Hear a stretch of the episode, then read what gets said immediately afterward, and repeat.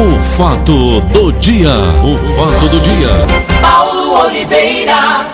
Já na linha comigo, doutor Alexandre Saboia, diretamente do CRIO, Centro Regional Integrado de Oncologia, aquela casa que tem um respeito muito grande, uma admiração muito grande, e já salvou muitas, muita gente, muitos amigos meus. A cantora Marivalda andou o Brasil inteiro com problema de câncer, foi escapar no CRIO. Meu amigo Ivo Pinheiro, aí do Antônio Bezerra, uma das lideranças políticas do Antônio Bezerra, irmão do meu amigo João Pinheiro, veio escapar no CRIO, e quantos e quantos outros. Meu amigo Hélio Rocha Lima teve um câncer na língua, que levou meu amigo Paulo Leles. Paulo Leles pegou um câncer, soube que estava com câncer na língua, não procurou tratamento, praticamente praticou suicídio, bebendo demais e fumando demais deixou a vida escapar quando poderia ter ido lá para o CRIO. Doutor Alexandre, muito bom dia. Bom dia, Paulo. É um prazer imenso falar com vocês e seus ouvintes. Bom o dia. prazer é meu, doutor. Doutor, segundo a Organização Mundial de Saúde, a cada 10 homens que são diagnosticados com câncer de próstata no Brasil, 6 morrem. Essa estatística, doutor, é correta, doutor? Eu, eu, eu acho tão absurda.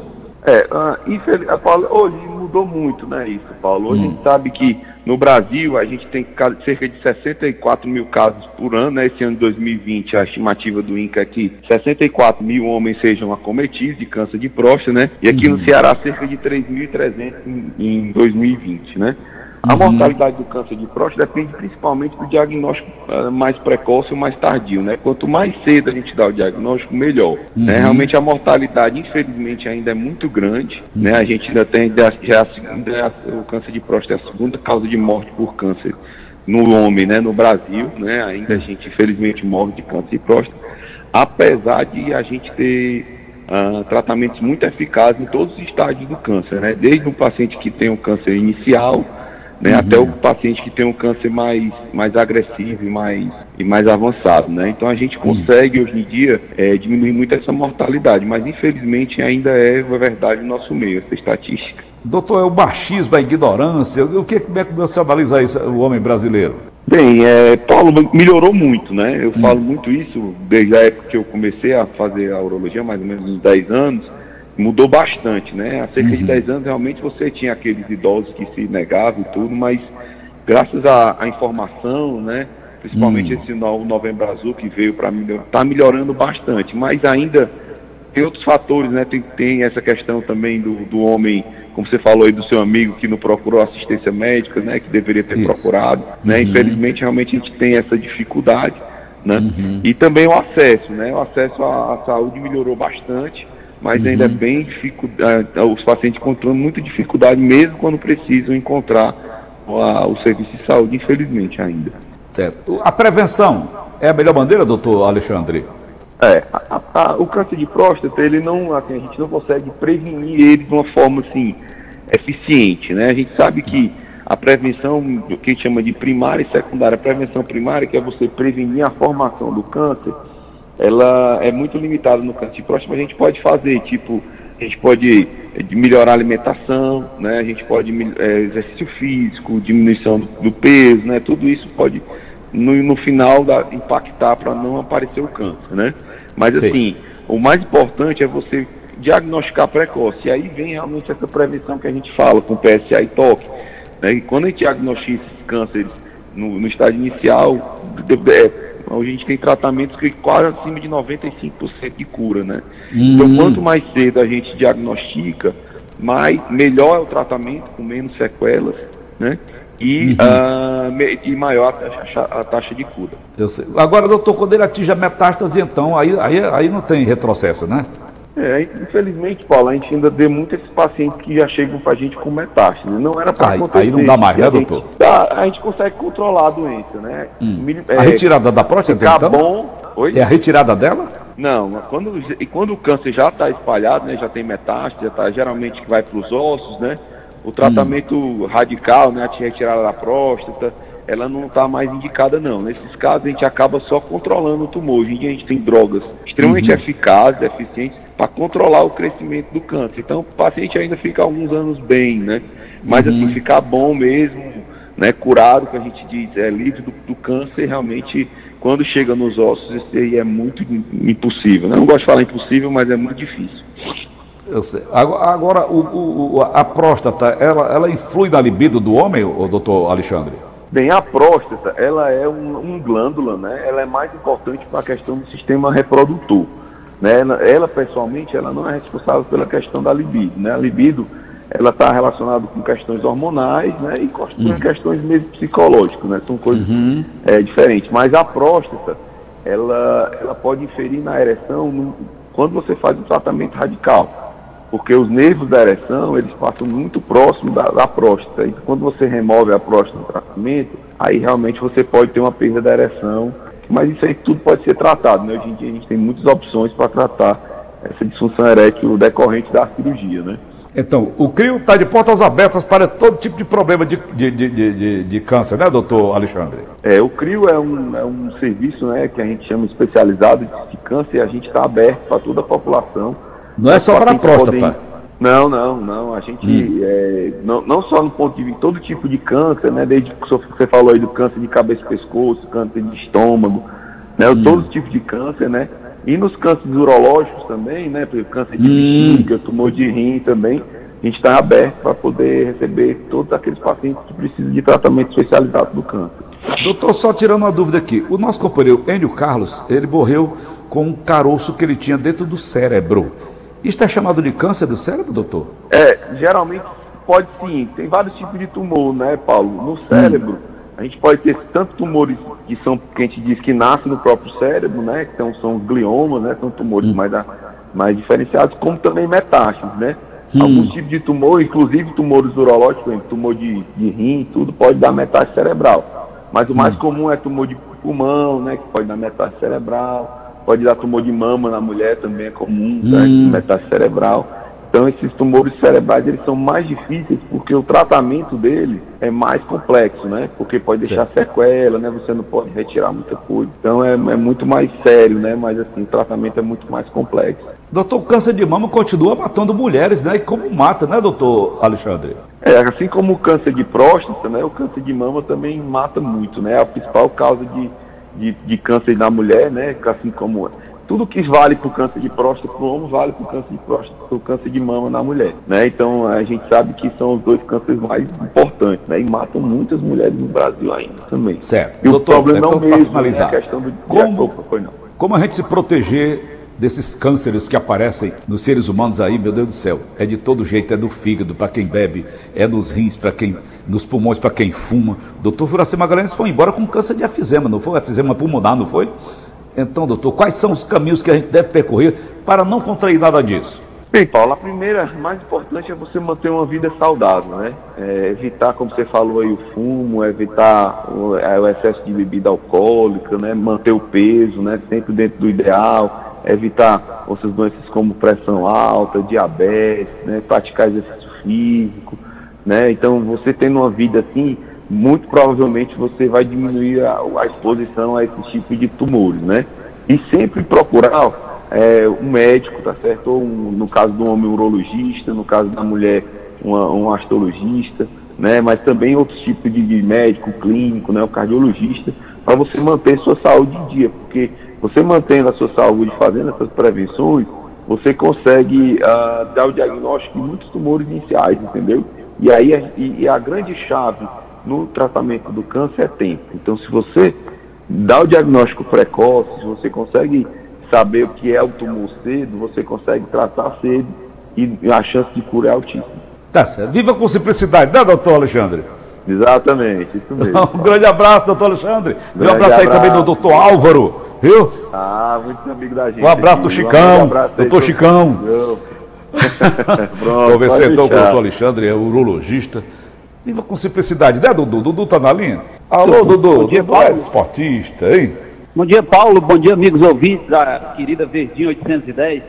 Você vive com simplicidade, né, Dodô? Você faz, faz os seus exercícios físicos, você, você gosta de surfar, você é surfista, você faz maratona, você, você bebe, Dodô? Rapaz, eu bebo, né? Eu bebo com. guardando, né, fazendo aqueles devidos cuidados, né? Gosto de beber no final de semana, um pouquinho, né? É. Não sou, não sou nem um especialista, não. Né? Não, diz o cara assim, cara beba socialmente, não existe bebo so, que bebe socialmente. Todo bebo é um Mas eu acho que a gente tem que tudo na vida, a gente tem que ter, né, a, a Moderação, a, né, Dudu? Guardar as, as proporções, as, proporções, saber como fazer, né? Se preservar, enfim. São cuidados que a gente tem que ter, né, Paulo? Porque, como bem disse aí o médico, né?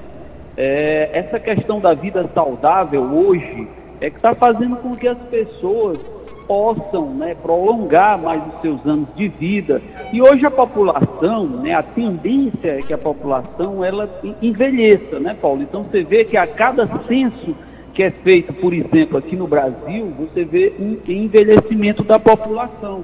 Né? Por conta de quê? Porque as pessoas estão mais em alerta, elas estão procurando ter uma vida mais saudável, elas procuram. Antigamente, por exemplo, era um hábito era um modismo fumar, era charmoso, era elegante. Hoje virou uma coisa cafona, né? uma coisa antiga, né? a, gente, a gente diria. Né? E a gente sabe que o fumo ele só faz mal a si próprio, né? É claro. Ou seja, só faz mal à saúde. O fumante, por exemplo, ele pode parar de fumar, mas quando ele faz uma radiografia daqui, um, um raio-x daqui a 20 anos, ele vai estar lá com a mancha no pulmão. A desgraceira é feia. Pulmão, pulmão Dudu, de alguma forma. Um assunto que, eu, que você domina bastante, eu vi a matéria hoje há pouco no Jornal Diário do Nordeste, fiz na abertura do programa de hoje, 5 horas da manhã, como você sempre escuta, esse bandido que através das redes sociais estava incentivando eleitores e tal, essa coisa toda, compra de votos, as fake news, essa coisa toda. O Estado Islâmico, eu vi uma matéria essa semana, fiquei estarrecido, o garoto na, na Inglaterra foi condenado à prisão perpétua, de 14 anos, quase cego, ele, ele tem uma cegueira degenerativa e, e certamente com algum transtorno mental, ele dominava através da internet eh, jovens ingleses na faixa de 18 até 25 anos, convidando esses jovens para participar do Estado Islâmico, lá do ISIS, lá naquela luta louca sim. daqueles malucos, aqueles é, é, criminosos lá da, da, da sim, sim. que vivem na Síria e do Iraque. O, o, o FBI está conclamando, então, a CIA, o, o, o Mossad israelense, é, esses bandidos, esses criminosos, eles invadem as redes sociais e não tem como impedir esse povo, não, Dudu? Você tem alguma coisa a respeito desse assunto? Paulo, é o seguinte, é, hoje, os, ah, hoje no mundo todo, né, por exemplo, o FBI, o hum. Mossad, né, que é o serviço secreto é, israelense, né, aí Isso. nós temos o serviço secreto também da Inglaterra, que é muito da Alemanha. A Alemanha, a Rússia, né? Uhum. Eles entendem, Paulo, que hoje essas organizações criminosas você tem que trabalhar com um serviço de inteligência e buscando principalmente a principal fonte, as fontes de finanças, né?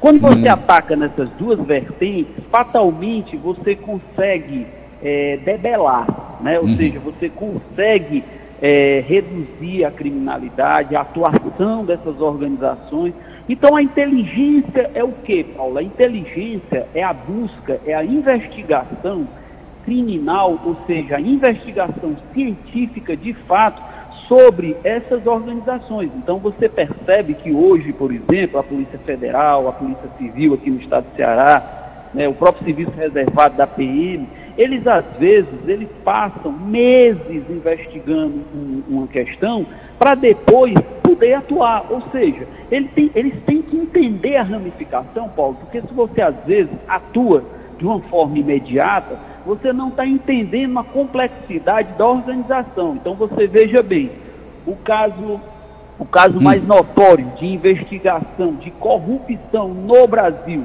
ele surge lá no Paraná, em Curitiba, dentro de um lava-jato. Né? Olha aí. A chamada Operação Lava Jato, né? O Ministério Público deu início a toda essa investigação monstruosa de corrupção no país, né? enfim, ela começa dentro de um lava-jato e eles percebem que um lava-jato, uma empresa, uma micro, uma empresa pequeníssima, ela tinha uma hum. movimentação de dinheiro fantástica, né? acima do normal, né? E hoje uhum. o COAF, né, que é um, um, hoje que é um conselho, ele está muito esse esses mecanismos, eu diria, né, os mecanismos de investigação hoje, se você fizer uma operação, Paulo, acima de, se você começar com a movimentação acima de 100 mil reais, acima de 50 mil reais, já acende um alerta para que ó, os, os, olhares, as investigações do ponto de vista da Receita Federal, ela já fique atenta para saber a origem desse dinheiro. E o que, que acontece, Paulo? Hoje, é, ou melhor, no caso da Operação Lava Jato, eles começaram a fazer toda uma investigação. E eles descobriram que essa, esse trabalho, essa atuação, esse dinheiro, ele tinha uma ligação com dólar, lavagem de dólar. E a hum. partir daí eles foram ramificando, foram ramificando. Quando eles se depararam, Paulo, era uma coisa tão grandiosa, mas tão grandiosa, que eles tiveram que fazer uma força-tarefa no Ministério Público. Porque uhum. um só para investigar não mais, não tinha mais nem condições. Ou uhum. seja, foi um trabalho de inteligência que foi feito aí, no caso, com o Ministério Público, com a Polícia Federal, e a partir daí você conseguiu desvendar toda uma teia complexa de corrupção que existia no país. Aí vamos lá, nos países né, como a Itália, né, a máfia, hum. Paulo, ela durante anos, anos e anos, entendeu? O Ministério hum. Público, ele investigou a máfia italiana. Era coisa nostra? Era coisa nostra, exatamente. Então, hum. Paulo, foi interessante porque eles descobriram que hum boa parte desse dinheiro ele era lavado no comércio, através uhum. de restaurantes, através de lojas, seja ela qual for, postos de gasolina. Parece até que o Vaticano entrou nessa dança, não foi, Dudu? É, porque eles descobriram que o, esse, parte desse dinheiro ele circulava no Banco do Vaticano. Uhum. Né? E, então o que é que acontecia? Era um dinheiro que, de certo modo, ele não tinha uma origem, né? Porque todo hum. dinheiro, para você fazer essa movimentação, você vai ter que declarar no imposto hum. de renda. Eu tenho que dizer qual foi a origem desse dinheiro, de onde foi Isso. que ele veio. E o que, que acontecia? Esse dinheiro passava e ele não era registrado, ele não tinha uma origem. Né? Hum. Então, hoje em dia, essas investigações, a inteligência, ela é muito ela está muito, eu diria, muito no campo tecnológico. Então, hoje, por exemplo, órgãos como a Cefaz, ela investiga toda a movimentação de cartões, seja é. de cartão de crédito, cartão de débito, isso é tudo interligado. Então, eles observam essa movimentação. Por exemplo, eles descobriram, né, num, num momento recente, né, uma, um grande desvio, por exemplo, de tecidos. Né? Então, uhum. eles descobriram que existia uma, uma, uma compra. Organização. Fictícia, era uma compra fictícia, e essa compra de tecido ela era espalhada por um comércio vasto aqui no Ceará e se ramificava até para estados vizinhos. Então, uhum. só para você ter ideia, Paulo, foi uma movimentação que envolvia mais de um bilhão de reais, né? É uhum. algo bem significativo, né? Então, quando você vai no dinheiro, Paulo, você mina, mina, você mina. Então, todas essas organizações, a Al-Qaeda, por exemplo, o que é que os hum. Estados Unidos é, eles fazem em relação ao Al-Qaeda, né? Eles hum. começam a investigar, faz o trabalho de inteligência para detectar células, porque a Al-Qaeda ela funciona no mundo como células, ela não tem um exército propriamente. Ou hum. seja, onde ela se instala, ela funciona através de células, porque quando você dilui, é mais hum. difícil você localizar, é mais difícil você pontuar e atacar. Ah, ela é, é, que, nem, que, é que nem catapora, né, Dudu? Exatamente, exatamente. Então, o que é que eles fizeram, Paulo? Eles começaram a fazer um trabalho de inteligência, né, descobrir, a buscar descobrir é, aonde, aonde estão essas células. Então, por exemplo, o Bin Laden, né? Hum, o Bin hum. Laden, ele foi descoberto, né, num país, na, na, na na, na Ásia, né? Então é, acredita-se, né, que ele estava na Turquia. No Afeganistão. Né? Ele estava no Afeganistão. Não, é, não há, há, controvérsias, né? Há hum. controvérsias, né? Dizem que ele estava no é, Afeganistão, mas dizem que ele estava na fronteira da Turquia. Ele era milionário, aí, né, Dudu? Era, ele era de uma família bilionária, tinha uhum. a família dele até hoje é muito rica, né? Ele uhum. era um, um dono de, de, ele era um sheik, né? A família dele era família de sheiks, né? Uhum. Riquíssimos, né? Com vários poços de petróleo, né? E uhum. ele, no, ao contato com a religião, né? Ele, era, ele era hum. ele era muçulmano. Então o que que acontece? Eles, eles, a leitura que eles fazem, né? No caso do Alcorão, às vezes é uma leitura mais radical. Então ele vai em é. busca é. dessa leitura mais radical e ele começa a formar essas células. Então você vê a Al-Qaeda, a Al-Qaeda toda, ela era mobilizada através de Hilux, né? Ele, ele comprou uma frota de Hilux, era uma coisa assim absurda, uhum. né? Então os guerrilheiros, eles se moviam naquelas Hilux, né? Com caçamba, né? Então ficou bem uhum. conhecido, né? As imagens que a gente via. E é interessante, Paulo, porque segundo informações, consta que o Bin Laden ele foi descoberto Por quê? Porque a CIA começou a investigar e suspeitou de uma residência, de uma casa simples, onde as pessoas saíam muito reservadamente. E aí o que é que eles fazem para tentar descobrir e saber se o Bin Laden estava nesse local? Eles inventam é, fazer uma coleta de, ou, ou, melhor, uma vacinação na área. Certo? Hum. Como eles tinham o DNA do Bin Laden, o que é que eles fazem? Eles começam a fazer uma vacinação na área de crianças. Hum. E eles viram através de satélite que naquele local existia crianças morando. E hum. eles fazendo uma vacinação naquela área, no bairro, começaram a fazer, né? Aí o que, é que eles hum. fazem? Quando eles fazem a vacina nessa casa, eles pegam a seringa e investigam os resquícios que tem de sangue e descobre que os resquícios de sangue que tem naquela criança que morava, que estava habitando naquela casa, era semelhante ao DNA do Bin Laden. Então eles fazem uma operação, né, eles saem do país vizinho, uma tropa de elite, e ataca o local, né, e daí eles, eles, eles matam Bin Laden, eles capturam o corpo e até hoje ninguém sabe onde é que está o corpo do Bin Laden, né? Ou Mas seja, também através das redes sociais eles fazem essa investigação, né, Dudu? Sim, é em tudo, né, Paulo? É tudo, hum. não é só rede social, é tudo eles percorrem, né? Então, hum. Paulo, só para você ter uma ideia, os programas hoje, eles são de uma sofisticação absurda. Então, por exemplo, se você fizer, disser qualquer coisa contra hum. o povo, por exemplo, o povo de Israel, se você hum. fizer qualquer ataque, racismo, qualquer questão que diga respeito a hum. antissemitismo, qualquer coisa, entendeu? Eles conseguem captar e saber de onde é que está vindo essa mensagem, de onde está vindo essa, hum. essa, essas palavras que eles decodificam através de programas. Então isso hoje está muito sofisticado, né? Uhum. Então, Paulo, é, essas duas vertentes, a vertente da inteligência, da investigação através da inteligência e finanças, foram duas coisas que mataram muito o berço da Al-Qaeda, né? Uhum, Porque eles uhum. atacaram, então, os Estados Unidos, por exemplo, foram para a Suíça e disseram para os bancos suíços que se eles permanecessem recebendo dinheiro com hum. não fosse provada, os hum. Estados Unidos começariam a cortar relações com esses países. Eles saíram hum. fazendo esse percurso, mantendo uma conversa diplomática, e todos esses países passaram, entendeu? A, a ter restrição a dinheiro Sim. que não tivesse uma origem determinada. Hum. Então, esses dinheiros desses, desses povos, né, dessas organizações criminosas, eles deixaram muito de circular. Ou seja, hum. aí, Paulo, onde é que você vai guardar? Né? Fica é. um caminho difícil para eles percorrerem.